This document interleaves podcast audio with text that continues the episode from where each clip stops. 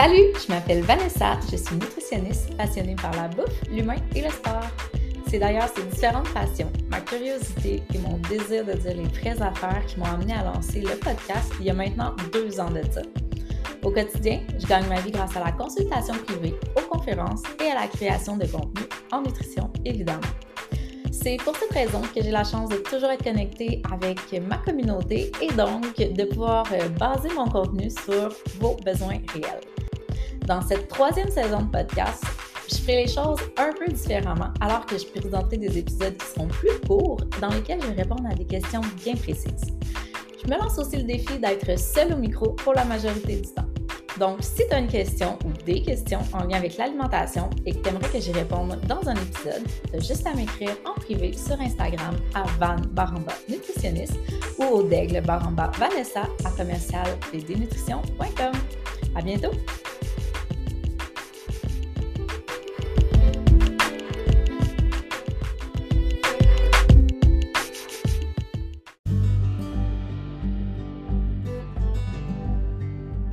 Est-ce que tu as déjà essayé d'améliorer tes habitudes de vie en intégrant une meilleure alimentation, euh, avec de la pratique d'activité physique, en essayant de dormir mieux? Et tu te dis, mais Caroline, comment je vais faire pour faire tout ça? Je manque déjà de temps, j'ai déjà pas d'énergie. C'est une charge mentale supplémentaire de penser à bien manger, de penser à trouver du temps à mon horaire pour bouger. J'aimerais ça, mais je me sens déjà tellement euh, étouffée par le quotidien. Si c'est le cas, t'es vraiment pas la seule parce que ça va vite au quotidien, puis c'est clair qu'on se le cachera pas que de prendre soin de soi, ben ça demande du temps et ça demande peut-être un petit retour par en arrière pour ralentir. Avec ma collègue Eve Gilbert, qui est professeure de yoga, on a envie de vous proposer un programme qui vous permettra de faire les choses différemment et donc d'intégrer des saines habitudes de vie, mais pas pour vous étouffer, vous essouffler, puis vous amener une nouvelle charge mentale, mais plutôt pour vous aider à la réduire, puis à vous énergiser avec des pratiques de yoga qui sont courtes, simples, réalistes et énergisantes, avec un accompagnement hebdomadaire pour planifier vos repas de la semaine, pour euh, simplifier le tout et avec un coaching en nutrition. Au mois de janvier, le 14 janvier prochain, on lance le programme euh, Simplement énergisant, en fait, qui est un programme semi-privé dans lequel on a des rendez-vous hebdomadaires. Donc, à tous les samedis matins, moi et Eve, on va être en ligne avec les participants pour euh, faire un cours de yoga, mais aussi pour avoir un coaching en nutrition et euh, planifier la semaine à venir. Donc, ça vient avec des petits défis et de l'accompagnement personnel, mais notre ligne directrice, c'est vraiment de garder ça le plus simple possible pour que ça soit aidant et énergisant pour vous plutôt que l'inverse. Vous pouvez vous, inscrire euh, dès maintenant. Je vais vous mettre le lien euh, vers l'inscription du programme directement dans la description du podcast. Donc, si ça t'intéresse, tu trouveras l'information à cet endroit et ça nous fera un plaisir de passer le mois de janvier-février à tes côtés. Sur ce, je te laisse à l'épisode du jour. Vous écoutez le podcast Zone Crise, saison 3, épisode 8.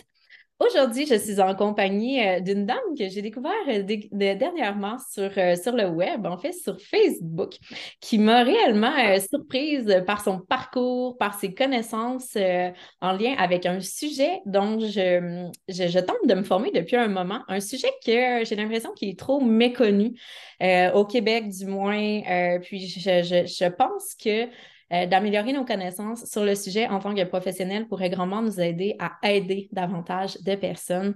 Donc, euh, je suis très heureuse aujourd'hui d'avoir avec moi le docteur euh, Wetchoko et reprends-moi si je ne, je ne, le prononce pas comme il faut, c'est correct? Super, donc, euh, dites-moi, en fait, première question que j'ai pour vous, euh, euh, j'ai l'impression que la majorité de mon auditoire ne, sait pas qui vous êtes. Vous n'êtes pas dans le, dans le même pays que nous. Donc, est-ce que vous pouvez vous présenter et nous dire qu'est-ce qui a fait en sorte que vous décidiez de dédier votre carrière finalement à quelque chose que je n'ai pas encore nommé, mais dans le fond, aujourd'hui, on va parler de l'histamine et de l'intolérance à l'histamine? En tout cas, merci, bonjour à tout le monde. Euh, je suis vraiment euh, honorée parce que c'était surprise et je vais vous raconter ma vie, qui je suis et comme ça peut-être euh, les gens, même en Europe, hein, je pense qu'on me voit et au fond, on ne connaît pas vraiment en fait. Mhm. Alors, je suis originaire du Cameroun. OK. Cameroun en Afrique, en Afrique centrale. Et je suis malade depuis, selon ma mère, l'âge de deux ans. Et je- et me vois toujours malade, en fait. Je me vois toujours dans les hôpitaux, les crises d'allergie, euh, je ne supporte pas la peinture, euh, je suis toujours enrhumée tous les jours, tous les jours. Et même quand je suis arrivée en Belgique, il y a une personne qui m'a rappelé que j'avais toujours un mouchoir, c'est toujours avec le mouchoir le matin. Et, et c'est quelque chose qui vous marque. Cette personne vous reconnaît avec ça, vous voyez, après tant d'années, Eh oui. c'est c'est un peu, voilà. Et puis, euh, je suis arrivée en Belgique et le changement alimentaire, j'ai pris beaucoup de poids, mais rapidement, mais vraiment, c'est c'est comme vous explosez, vous êtes gonflé, mais vraiment, vous ne comprenez pas. Et puis, j'ai eu un parcours de maladie, de difficultés respiratoires, et quand j'allais voir les médecins, ils me disaient qu'il n'y avait rien. Euh, Mais je voyais bien que je n'étais pas bien. Mhm. Jusqu'au jour où, où quand je suis- quand j'ai commencé euh, la première, premier doctorat en médecine dans le temps, a changé avec les masters, je ne comprends plus, mais il y a eu des changements. Et j'ai eu euh, euh, une, oppression en mangeant dans un restaurant. Après le 1er janvier, la boîte de nuit, je suis allée danser les amis. Le lendemain, je n'étais pas bien, j'étais essoufflée, et vraiment comme avant. Et là, je suis à l'hôpital et on m'a dit non, il n'y a rien. Je dis, monsieur, vous savez, euh, je suis souvent comme ça, mais je suis vraiment pas bien. Et le lendemain, je ne parlais plus, j'étais, vraiment de plus en plus vraiment pas bien. Et j'ai vu une collègue, médecin aujourd'hui, qui, euh, qui était déjà un peu plus avancée en médecine et, et m'a donné un dacron codéiné, parce que c'était comme la grippe, enfin une grippe, mais je me suis aggravée. Je me sentais vraiment pas bien. Et puis, je- j'étais toute seule, mes parents ne sont pas ici. Donc, j'ai Mhm. pris ma veste, c'était en hiver, et puis je suis allée à l'hôpital. Et j'étais essoufflée de plus en plus. Mais je ne sifflais pas comme l'asthme, en fait. Mhm. Et euh, alors, je ne savais pas parler, c'est important cette partie-là, parce que ça a changé beaucoup après. Et, et alors, on m'envoie, au- on m'envoie dans un autre service, encore marcher, vous voyez. Et Ah je descends les escaliers, et j'arrive, c'était midi. C'était midi et demi, et je voyais bien je n'étais pas bien, mais comme je n'avais pas de rendez-vous, je suis venue à un document des urgences, mais on m'a mis à ma tente. Et quand Mhm. les médecins sont arrivés, ils ont commencé par leur premier médication. Et j'ai commencé à me découvrir parce que je, je manquais d'air, je ne vraiment pas bien. Je, je, c'est pas bien, je ne comprenais pas. Je manquais d'air en fait, j'avais plus d'oxygène. Vous voyez bien que ça n'allait pas. Et puis l'ORL me voit finalement parce que des gens qui ont fait des remarques et il me dit de remonter aux urgences. Vous voyez que vous n'êtes pas bien, vous devez encore remonter aux urgences. Voilà un peu. Et j'arrive, le médecin de la veille, il me voit, il me dit, mais je dis et je ne sais pas je je ne sais pas bien. Et donc, ils m'ont mis en réa des urgences et ils ont fait une gazométrie. Ils ont vu que je n'avais pas d'oxygène, que c'était vraiment très bas et que j'avais beaucoup de CO2, dont je me dégradais vraiment. Et alors que quand tu me voyais, tu ne comprenais pas. Et donc là, je commençais à réfléchir vraiment. Je me dis, il y a quelque chose qui ne va pas. Et après, bon, l'évolution, il y a plein de symptômes, mais ça va être long. Mais en tout cas, jusqu'au, jusqu'à ce que j'ai eu des gros stress, parce que je travaillais aux urgences Mhm. et on ne dort pas les nuits. Mhm. Parfois, on fait deux, trois jours d'affilée. On a vraiment un rythme aux urgences euh, vraiment euh, euh, long, vraiment. Mm. Et j'ai commencé à me dégrader et j'ai eu le diabète. OK. Alors que je fais du sport, je faisais vraiment, je mangeais sainement, je mangeais des fruits, j'avais des noix, tout ce qu'il faut hein, pour la santé. Mais en fait, il ne fallait pas pour moi. Mhm. OK. C'est ça, vous, vous étiez urgentologue, dans le fond? Vous, vous êtes Oui, médecin je de formation. C'était médecin. Je suis médecin, hein, je suis Oui, oui, médecin. c'est Pardon, ça, si vous êtes médecin. dit. Oui, je Mhm. suis médecin et je prenais des antihistaminiques ou du Médrol si j'étais malade. Mais ça, c'était le pollen. Donc, ça, c'était déjà connu. Mais il y avait des moments où j'étais pas bien. Mais, mais vraiment pas bien, mais qui n'a rien à voir avec les allergies. Mhm. Et ça, on ne savait pas m'expliquer. Puis aujourd'hui, dans le fond, est-ce que vous êtes en mesure de faire le lien entre... Est-ce que tout ça, là, c'était de l'intolérance à l'histamine tout ce temps-là? Mais c'est arrivé comment? Vous allez comprendre. Ben oui. que il faut faire la part des choses entre l'intolérance à l'histamine et l'allergie. OK. Parce que, en fait, si vous voulez, avant, j'étais allergique. Je savais que je ne peux pas manger ci, je ne peux pas faire ça.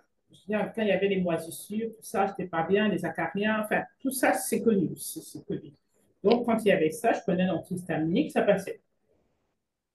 Mais quelque chose d'autre, et je ne savais pas pourquoi, je n'étais pas bien à ce moment. Mhm.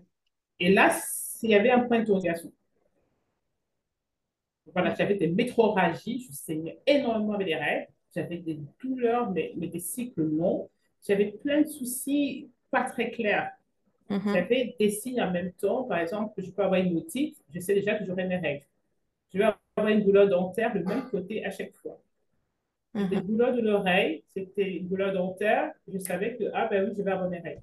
C'était c'était des trucs qui, qui, qui arrivaient et, et quand je posais des questions, on ne pouvait pas m'expliquer. Ouais, puis ça arrive dans plusieurs systèmes, c'est ça, c'est Oui, ça arrive voilà. dans de nombreux systèmes, oui. Oui, voilà. Donc, j'avais comme ça une atteinte multisystémique et qui n'avait rien à voir avec les allergies. oui. Mhm. Et là, je n'avais jamais de réponse. Mhm. Et un jour, j'ai mangé un repas africain avec des cacahuètes. Parce qu'avant, je mangeais cacahuètes sans problème. Je n'avais pas Ouais. de souci. Et mon compagnon, il est, il est européen, il est blanc, il a mangé, il n'a rien eu. Mon fils, il est comme moi, il a mangé, il n'a rien eu. Et moi, j'étais malade. Mhm. J'étais vraiment très malade, vraiment digestif. euh, et je ne voyais pas le lien, puisque eux ne sont pas malades, mais moi, je suis malade. Comprends. Et là, j'ai commencé à avoir des réflexions par rapport à ça. Et puis, j'ai eu un état grippal. Un an après cette histoire de, de, de, de gastro-entérite, un virus comme le Covid. Je ne peux pas expliquer, mais c'était en 2018. OK. Mais, mais j'ai maigri, j'ai maigri, j'étais pas bien et j'ai eu le diabète. OK. Et je ne comprenais pas ce qui se passe, il y a un truc qui ne va pas. Et, et là, j'ai commencé alors à changer de vision, à me poser des questions, à aller, et je suis tombée sur l'intolérance à l'histamine. Parce que moi, j'avais l'histamine, je sais que j'avais des problèmes d'histamine, mais je ne connaissais pas l'intolérance. Mhm. Et c'est là que j'ai commencé à étudier, parce que moi, si on me dit un truc, j'étudie. Si tu me Ouais, un truc, je fais des recherches. C'est comme Ouais. ça que j'ai commencé à faire des recherches. Et, et- et je suis allée plus loin parce que je me suis dit, ça sert à rien de. Moi, je ne suis pas quelqu'un qui, qui survole. J'aime aller beaucoup plus loin, Ouais, en fait. c'est- oui, d'ailleurs, Ouais. sur votre page Facebook, souvent, on voit vous partager directement la littérature. Puis vous avez Oui, oui. J'invite les gens qui nous écoutent à aller voir. Là, il, y a plusieurs, euh, il y a plusieurs vidéos très intéressantes dont elle nous parle spécifiquement en profondeur. Ouais, ouais, c'est ça. Donc, j'ai commencé à poster, en fait, euh, à faire des posts, des. Ouais. Et il y a une dame qui m'a dit, mais pourquoi tu...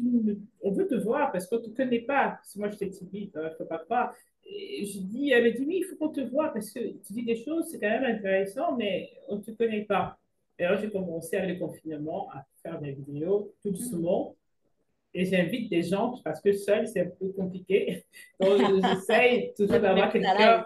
Ah oui, d'avoir d'avoir des, des personnes avec qui discuter parce que c'est plus facile pour moi d'échanger avec d'autres personnes. Je suis plus à l'aise. Voilà, mais bon, j'essaie souvent seul, mais euh, c'est plus compliqué. Mais en fait, l'intolérance à l'histamine, euh, l'histamine, c'est important. Mhm. Il faut l'histamine dans la vie. Il faut l'histamine. Ça, il ne faut pas dire qu'il faut tout retirer. OK, ça sert à quoi, en fait, l'histamine? Oui. L'histamine, c'est un, moi j'appelle ça un médiateur. OK. C'est comme si vous êtes un pays, j'explique comme ça aux gens, vous êtes un pays avec une frontière. Mhm. Et à la frontière, vous avez des, des, des, des sentinelles. Comme des, des mastocytes, ce sont Mhm. des sentinelles. Ce sont des cellules de notre immunité Mhm. qui vont produire une substance si elles sentent qu'il y a un danger. Mhm. Voilà, donc quand elles ont besoin d'une aide, elles ne peuvent pas quitter le territoire, elles ne peuvent pas quitter la, la, la, la, la, la, la frontière. Donc, qu'est-ce qu'elles font? Elles vont produire de l'histamine. Et c'est l'histamine qui va ouvrir les vaisseaux pour faire rentrer les globules blancs. OK. Fait que c'est très lié à l'immunité, mettons? Oui. OK. OK. Parfait. Ouais. Et donc, une fois que l'histamine est produite au niveau tissulaire, parce qu'il y a un problème entre les tissus et les vaisseaux. Les vaisseaux, ce sont tout ce, tout ce, ce, ce chemin où le, le sang, le sang Ouais. circule avec les globules blancs. Mais dans les tissus, Mhm. il faut qu'il y ait des, des vaisseaux s'ouvrent pour rentrer dans les tissus. C'est comme vous avez une maison, vous ouvrez une porte Ouais, ouais, ouais. pour faire rentrer les, les- les gendarmes, les pompiers, enfin, on va dire ça comme Un ça. peu voilà. comme l'insuline pour le glucose, finalement. Oui, voilà, oui. Mais non, mais l'insuline, en fait, oui. L'insuline, ça va se bloquer sur un récepteur pour faire rentrer Ouais, ouais. le glucose dans la cellule. Voilà, un peu, voilà. Mais Mhm. ici, c'est vraiment une histoire de sentinelle. OK. De sentinelle. Dans les mastocytes qui produisent l'histamine dans les tissus, ce sont des sentinelles. OK. Mais en même temps, l'histamine est produite dans le sang aussi Mhm. par des basophiles. Ce sont des cellules comme, comme les mastocytes, mais ils sont dans le sang. Mais le taux de pourcentage est très faible. Parce OK. qu'il ne faut pas qu'il soit très élevé. Vous voyez, c'est parce Ouais. l'histamine, il faut la dégrader. Donc, Ouais, voilà. oui. Mhm. Donc, une fois qu'elle est, produite et qu'elle a pu faire son action, il faut qu'elle soit dégradée. Mhm. Mais elle agit sur des récepteurs. Donc, elle a quatre récepteurs. A le H1, tout le monde connaît la Mhm. On dort quand on a des insomnies et qu'on se gratte un peu, on prend un cétirizine, ça passe. Voilà. Euh, il y a le H2, c'est pour les reflux. Donc, quand on est stressé, nos sentinelles sont un peu activées OK. et on produit de, de l'histamine et les récepteurs H2, il y a des reflux. Donc, quand on est très stressé, vous voyez, les gens ont souvent des reflux, ils commencent Ouais. à avoir des soucis, mais c'est le, le récepteur H2 de l'histamine. OK. Ouais. Et puis, il y a le récepteur H3. OK. Le récepteur H3, il ramène l'histamine à zéro, c'est-à-dire qu'elle quitte, elle va faire rentrer. Donc, elle ne va plus rester dans le lieu où elle agit. Donc, elle va, dans les neurones, dans le cerveau, par exemple, l'histamine va être rentrée dans les neurones. Elle ne sera plus là où il faut travailler. Et puis, on a le récepteur H4, qui est le récepteur pour les, pour les globules blancs, c'est-à-dire qu'il va se fixer dessus et pendant, il va activer encore les mastocytes. Donc, Mhm. il peut réactiver des mastocytes. OK. Fait que là, ça fait encore plus d'histamine, c'est ça? Voilà. Fait que c'est Puis bien, bien, vous avez bien j'essaie de vous suivre. Je suis très concentrée présentement. Ouais. Ouais. Donc, vous avez compris que quand vous êtes en danger, Ouais. vous allez quand même produire de l'histamine. Ouais, c'est ça. Ah non, c'est ça. Ouais. Ouais. Mais, mais après, selon votre histoire, selon votre physiologie, vous allez avoir des réactions allergiques ou pas. OK. Donc, il y a du stress, certains ont de l'eczéma, Mhm. certains ont du psoriasis. Ouais. Certains ont de- Oui, parce que là, il y a une activation de la société qui produit l'histamine. Mhm. Vous Puis, ouais. Puis, tu sais, comme vous, vo- votre histoire, eh, ça a été intense, là, les symptômes, mais est-ce que quelqu'un peut a- avoir l'impression qu'il y aurait une intolérance à l'histamine avec des symptômes qui seraient plus doux et plus subtils? Tu sais, c'est quoi, d'entrée de jeu, la majorité des symptômes? Là, vous avez parlé justement des différents récepteurs qui se lient, fait que j'imagine justement que c'est beaucoup lié à ça aussi. Mais les différents symptômes, je sais vraiment que c'est quand on lit sur le sujet, c'est assez impressionnant. Là. Mais globalement, qu'est-ce qui ressort le plus souvent, mettons, en termes de, de facteurs? C'est la, la l'ORL. L'ORL, ORL. l'ORL et la peau. hein. C'est vraiment le côlon irritable. Si- S'il y a trois trucs qui apparaissent vraiment, c'est le côté congestion nasale. OK. Parce que moi, j'ai toujours le nez, j'ai toujours une congestion nasale. Et la majorité, quand on discute, les gens ont toujours une, congestion nasale.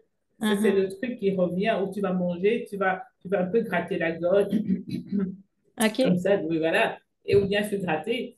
Euh, Ouais, on aura un peau. peu les crevrites, euh, voilà, c'est un peu ça. C'est vraiment. Ou alors on est ballonné, on a, on a la diarrhée.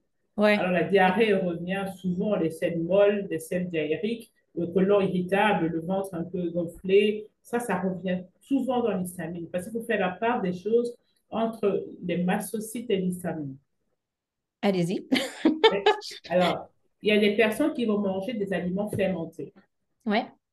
Donc, les choucroutes, très connues, les charcuteries, les fromages à pâte dure, vraiment, ceux-là, ça contient de l'histamine. Ouais. Ouais. Et donc, en fait, comme ils vont manger ça tout le temps, ils vont enrichir le flore d'histamine. Parce que c'est pas mauvais, hein. Un petit peu ça va. Mais si vous avez la DAO, donc l'enzyme qui dégrade l'histamine, tout va bien. Mhm. Donc, vous allez dégrader l'histamine dans l'intestin et puis euh, ça, tout va se passer bien, il n'y a pas de souci. Mais maintenant, si vous avez des problèmes avec l'intestin qui n'est pas bien, a des bactéries, parce que pour une autre raison, il y aura des amines. Mhm. Les amines, c'est quoi? Les amines, ce sont euh, des, des acides aminés qui se sont transformés en tyramine. Par exemple, la tyramine du fromage, c'est une amine. Donc, il y a des amines dans l'intestin. Alors, ils, ils sont, euh, ils sont plus, plus euh, sensibles à DAO et plus sensibles à eux qu'à l'histamine. OK. Donc, vous voyez, si vous mangez la charcuterie et les fromages à dure, il y a amine et histamine dedans. Ouais. OK. Fait que Donc, là, vous risquez d'avoir des conflits. oui. Fait que ça crée, c'est là que ça crée des troubles digestifs? Oui. Mhm. Parce que la DAO va dégrader les amines par vite que l'histamine. L'histamine va traîner un peu. Mm-hmm. Or, l'histamine crée ce qu'on appelle un peu la porosité de l'intestin et crée ce qu'on appelle un peu le liquidote. Oui, oui, oui. Mm-hmm. OK. Puis là, ça peut, ça peut créer de l'inflammation aussi euh, au-delà de l'intestin. OK. Puis justement, vous avez nommé la DAO. Euh, moi, je suis nutritionniste, donc euh, j'ai lu sur le sujet, je connais un peu, mais ce n'est pas tous mes auditeurs qui sont nécessairement des professionnels de la santé non plus ou qui connaissent nécessairement l'histamine. Comme je vous dis ici, je ne sais pas dans, votre, dans votre coin, mais ici, c'est quand même encore très peu connu. donc, la DAO, de ce que j'en comprends, justement, c'est l'enzyme un peu qui va dégrader l'histamine. Mais qu'est-ce qui fait? Puis je sais que c'est quelque chose qu'on peut prendre aussi de manière exogène. Donc, tu sais, concrètement, mettons que quelqu'un réalise qu'il y a peut-être des symptômes atypiques qui pourraient être liés à l'intolérance à l'histamine. Euh, sais, je sais que la DAO, c'est quelque chose qu'on peut doser en laboratoire. sais, comment on fait pour finalement avoir confirmation de cette pathologie-là? Ah, c'est un peu compliqué. Ouais, hein? Moi, ce que j'ai évalué, c'est ma clientèle. Je peux dire aujourd'hui, avec du recul, euh, je ne peux pas être aidée par le laboratoire parce qu'ils euh, ont mis toujours des anciens dosages. Moi, je regardais les évolutions des dosages. On voit que depuis 1974, c'est supérieur à 10. Mhm. Et on a dit c'est normal. Mais quand on regarde la population qui a avancé, qui a évolué, une pathologie, on doit évaluer. On est déjà arrivé à 80. Certains labos parlent de 80, certains mettent 50, mais au fond, moi, je dis aux patients, supérieur à 10, ce n'est pas vrai. Mhm. Et alors, quand une femme tombe enceinte, parce que j'ai suivi des femmes enceintes et tout ça, et je vois que quand elles sont enceintes, les symptômes disparaissent. Ah ouais. Et, oui, et la, et la, DAO est déjà supérieure à 100. OK. Donc, dès que la DAO passe à 100, elle n'a plus de symptômes. Ah, wow. Puis, c'est quoi, la, DAO augmente quand on est enceinte? Oui, plus de 500 ah, fois. Intéressant. Mm. Oui. Donc, sinon, il y a des fausses couches. Ah, OK. Ah oui. Si on n'a pas assez de DAO enceinte, on va faire beaucoup de pathologies de grossesse. Ah ouais, c'est fascinant. tout à fait. Donc, c'est vraiment, on le voit, et, je le vois parce que je suis beaucoup de femmes qui sont, sont dans les problèmes d'intolérance à une famille. Vraiment, on voit vraiment ça, que quand elles ont la DAO, elles n'ont plus de plainte. OK. Et, et, et, et euh, je vais passer là-dessus. Donc, donc, toute la durée de la grossesse, s'il y a une bonne DAO, la femme est bien, elle est heureuse, elle est épanouie, elle te dit même, je suis plus heureuse enceinte. Parce oh. qu'elle a suffisamment de DAO et des petits inconvénients qu'elle avait avant, elle les a plus. Mm-hmm. Intéressant. Et après, dans le lait maternel, il y a la DAO. OK. Dans le, les premiers laits, le colostrum, et, le, et le premier mois, il y a suffisamment de DAO dans le lait. OK. Et après, il chute. Et la femme le ressent. OK. Quand la DAO chute après un mois de grossesse, elle le ressent. Les symptômes reviennent. OK. Et on a vu dans les suivis, la prise de sang, j'ai les dates, je vois vraiment que la DAO chute et redevient comme avant. OK. Ah ouais. Ouais, ouais. Et alors, elles ont des symptômes. Donc, quand on regarde ces femmes-là, on peut comprendre que supérieur à 10, ça ne fonctionne pas. C'est ouais. pas, pas ça. je ne vais pas changer le labo, c'est bon. Mais, Parce que dans le fond, excusez-moi, juste pour comprendre, les mm. labos, si on fait prendre des prises de sang, eux, ils nous diraient que si la DAO est en bas de 10, ça veut dire que là, il y a une problématique. Mais si c'est en, dessous de 10. En dessous de 10. En dessous de 10, c'est probable, mais en dessous de 5, c'est sûr. Mais ça ne va pas. Mais eux, ils disent qu'au-dessus de 10, c'est correct, mais vous, ce que vous dites, c'est que ça, c'est pas, pas fiable. OK. Parfait. moi, je dis, euh, ce que j'ai essayé de faire, il y a des études qui ont montré que c'est le questionnaire qui est mieux. OK. Donc, il, c'est préférable d'avoir un questionnaire sur l'histamine, de le remplir correctement et de faire un régime bas l'histamine. si vous avez fait le régime et que tous les symptômes sont, disparaissent, ne vous posez pas la question. Vous changez. Si vous prenez la DAO et vous voyez que non, non, si je mange comme avant avec la DAO, je suis bien. Vous êtes libre de, continuer ainsi, mais je n'accepte pas. pour moi, je vous dis sincèrement, c'est mieux de changer l'alimentation et mm-hmm. de, prendre la DAO de temps en temps. Mm-hmm. Puis, euh, oui. Le fameux questionnaire, j'ai l'impression que d'avoir écouté une de vos vidéos dans laquelle vous disiez que vous en aviez un que vous rendiez accessible. Est-ce que je me trompe? Oui. Oui, si, si, vous pouvez l'avoir. Il n'y a pas de souci. OK, ben, je vais le mettre en, lien là, dans, dans, mon épisode de podcast. Ah, euh, on va aller chercher ça avec plaisir. OK, puis euh, là, je ne sais pas si je vous interromps. Aviez-vous terminé votre idée? Euh, sur la DAO, je pense qu'il y a la DAO, donc qui est intéressante, qui peut être dosée dans le sang et qui peut mhm. être achetée. Ouais. oui, c'est ça. Elle peut être prise en, supplément. Hein? Oui, voilà. Donc, la DAO, le questionnaire, la DAO, le régime, Ça, c'est important. Mais il y a une autre voie de dégradation de l'histamine. OK. C'est plus compliqué. C'est la voie avec la méthylation. OK. La méthylation, c'est quoi? Vous allez me dire. Ben oui. Donc, la méthylation, c'est le le méthane. Vous connaissez le méthane, le gaz, le méthane. Oui, oui. Alors, oui les vaches en produisent. On nous dit ça beaucoup au Québec. Et nous aussi, nous aussi, on produit du méthane. Ben oui, oui, oui. Par les gaz. Le CH4, c'est le méthane. Mm-hmm. Le CH3, c'est le méthyle. OK. Voilà. Donc, en fait, ce processus de méthylation qui, donc, qui utilise le grand méthyle permet de neutraliser l'histamine dans la cellule. Donc, à l'intérieur d'une cellule. Alors que la DAO, elle est à l'extérieur de la cellule. Elle est dans le sang, dans les liquides. Vous voyez, donc le placenta, c'est mm-hmm. vraiment là. Alors que la méthylation, qui est la plus grande partie de dégradation d'histamine, elle se fait en intracellulaire. OK. Mais elle entre en compétition avec la dopamine, avec l'adrénaline, avec les oestrogènes. Oh là! Donc, oui, donc si vous avez du stress, il y aura un problème de, de, de méthyle. OK. Ah oui, si vous avez des problèmes de méthylation, ça c'est un autre sujet, pas grave, on va pas aborder ça, ça va être compliqué pour les auditeurs. Donc si vous avez trop de stress, vous aurez des besoins en méthyle plus élevés pour dégrader les autres. Mm-hmm. Si vous avez trop d'oestrogènes, il faut méthyler les oestrogènes pour les éliminer. C'est fou. oui, et au cerveau, il y a beaucoup d'histamine dans le cerveau. OK.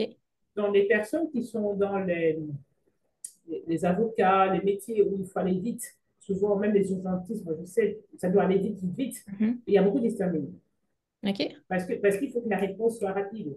Et, et je vois que l'histamine, en fait, les gens qui ont l'histamine cérébrale, ça va très vite. Et, et, mais le jour qu'ils ont des gros stress, ils sont en neuroinflammation. Mm. Et là, ils se voient bien qu'ils ont du mal. Ils recherchent. Parce qu'avant, ça allait vite et maintenant, il, y a des soucis, en fait. OK. Donc, en fait, ils ont, des difficultés de concentration, mettons? Ils ont... oui, oui, OK. Ah ouais, OK. Donc, il y a l'histamine neuro, neuro, les neurones histaminergiques au niveau du cerveau. Et mm-hmm. l'histamine joue dans la neuroplasticité. Elle a une place, mais pas en excès. C'est-à-dire qu'elle a une place dans cette, dans cette facilité au niveau des connexions et tout ça. OK. Mais par contre, dès que vous avez des gros stress, vous faites plusieurs choses en même temps, à un moment donné, il peut arriver que ça ne passe plus. OK. Et là, il commence à ne pas être bien. OK. Ouais. Mais, donc, il faut l'histamine. Et ces personnes-là, elles n'ont pas envie de perdre ça. Mm-hmm. Elles aiment bien l'histamine parce que ça a une action au niveau du cerveau qui permet de bosser, de faire des choses. Mm-hmm. Donc, il faut aider à diminuer l'inflammation, il faut aider à faire euh, tout les nettoyages autour, mais en laissant ses capacités à pouvoir toujours euh, avoir plusieurs voies de connexion pour aller vite euh, oui, au niveau cérébral. Puis ma prochaine question, en fait, parce que comme vous le savez, moi je suis nutritionniste, fait que il y a beaucoup de personnes aussi qui me suivent qui ont un intérêt pour, pour la nutrition, évidemment. Donc, niveau alimentaire, les sources alimentaires, puis je le sais qu'il y a deux choses en fait, c'est qu'il y a des sources alimentaires qui contiennent trop d'histamine, puis d'un autre côté, il y a aussi des, des, sources alimentaires qui vont empêcher la dégradation. Si, j'ai bien compris, c'est un peu ça, fait que c'est comme les deux éléments à surveiller. en fait, non, il y a des probiotiques. Il y a des probiotiques euh, qui sont des amis de l'histamine. Ça, des probiotiques qui sont des amis de l'histamine. Okay. Les bifidos, les bifidos, c'est vraiment ça avec les euh, Lactobacillus plantarum, euh. Euh, euh, le Rhamnosus c'est un peu mitigé entre deux, mais le plantarum, il est vraiment, quand on parle du plantarum, donc il y a ces probiotiques-là, il y a beaucoup de listes là-dessus qui sont vraiment intéressants pour les personnes qui ont des problèmes d'histamine. Et au niveau alimentation, moi, ce que je conseille aux patients d'abord, c'est de ne pas manger des protéines animales le soir. OK. Ça, c'est une chose, je peux vraiment être sûr vraiment que parce que l'histamine, dans les protéines animales, il y a toujours ce problème d'adrénaline, de tyrosine de l'adrénaline. Il y a toujours cette situation d'éveil qui peut perturber et en même temps, il y a toujours des risques d'avoir des amines et donc c'est un peu compliqué. Donc, euh, Dans le fond, quand vous dites de ne pas manger le soir, c'est que ça pourrait perturber le sommeil? C'est ça? Oui. OK. Ah, quand on ne dort pas bien, c'est qu'on n'est pas bien avec l'histamine. Ah, ben j'aurais de manger de la viande le soir. non, mais on, doit manger, hein, on doit manger. Parce que c'est ah. pas, Ça n'a rien à voir avec des régimes philosophiques. Hein. C'est juste que franchement, on est mieux en mangeant des protéines le matin, des protéines à midi, un peu de fruits à 17 h et le soir, être plus euh, un peu de riz et des légumes ou un peu de pommes de mhm. terre et des légumes. c'est un peu comme ça. Si on arrive à le mettre en place, c'est vraiment l'idéal. Pour moi, c'est. Vous faites trois repas par jour, pas plus. Mm Des repas légers, mais ou un jeûne intermittent, mais, mais éviter le goût le soir. OK. Ah, intéressant. Puis, euh, les, les, histamines, justement, je pense que c'est aussi quelque chose qui peut augmenter avec le temps. Fait que, mettons, dans un produit qui serait moins frais, c'est un produit qui contiendrait plus d'histamines, c'est ça? Vous achetez un raisin aujourd'hui, mm-hmm. euh, un raisin, vous laissez traîner, vous allez voir que deux jours après, c'est plus bon. Vous allez manger, vous allez être différent. Vous allez sentir que c'est pas top. Ah, hum. Fait que quelqu'un, tu sais, moi, des fois, j'ai eu des clients que je cherchais, puis je cherchais, puis des clients notamment qui me disaient, euh, tu sais, dès que je mange un plat, un lunch, tu sais, quelque chose qui a été préparé d'avance, je me, je me sens pas bien, c'est difficile. Puis là, justement, je pense, plus je connais l'histamine, plus je me dis, peut-être, là, mais ça, ça peut avoir un lien, La fermentation. Oui, c'est ça. Hein. Ah oui, c'est la fermentation. Ben, en fait, il y a vraiment des gens sensibles. Moi, je parle euh, de la charge en histamine d'un aliment. OK. Bon, voilà. Je pas quoi il voulait aller dormir, mais moi, je parle maintenant de charge en histamine de l'aliment ou la charge de la journée en mm-hmm. histamine. Donc, chaque repas, plus il sera une charge histamine, plus il va demander de trop pour la déose. OK.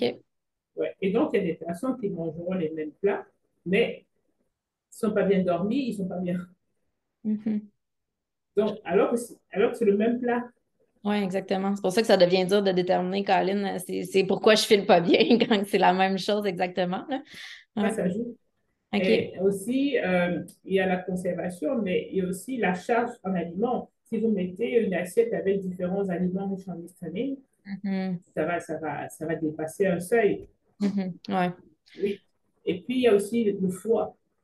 À un moment donné, si vous avez un foie paresseux, il va cumuler, cumuler des trucs, et puis après, vous ne vous sentez pas bien. OK, très intéressant.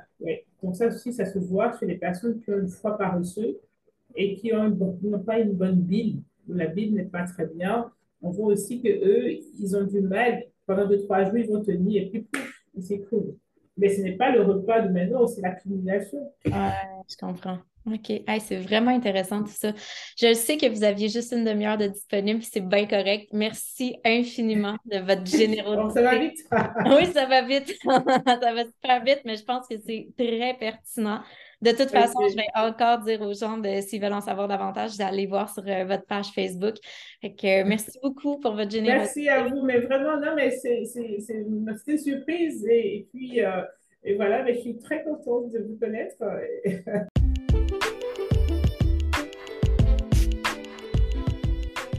Je sais à quel point le temps est précieux de nos jours, donc si tu t'es rendu jusqu'ici, j'en suis fortement honorée. Je t'invite à me suivre sur les médias sociaux Van Nutritionniste sur Instagram ou à consulter mon site web pour plus d'informations à mon sujet et sur la nutrition www.vdnutrition.com. Bye!